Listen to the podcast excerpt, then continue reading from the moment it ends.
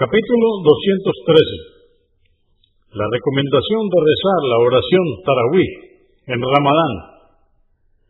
1187. Narró Abu Huraira, que Alá esté complacido con él, que el mensajero de Alá, la paz de Dios con él, dijo, quien dé vida a las noches de Ramadán, manteniéndose en adoración con fe y sinceridad, le serán perdonadas sus faltas. Convenido por Al-Bukhari, volumen 4, número 217 y Muslim 759.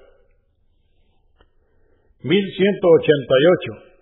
Abu Huraira, que Alá esté complacido con él, dijo, el mensajero de Alá, la paz de Dios con él, solía estimular a la gente a rezar el tarawih durante el mes de Ramadán, pero sin ordenárselo. Decía, quien rece por la noche en Ramadán con fe y sinceridad, le serán perdonadas sus faltas pasadas.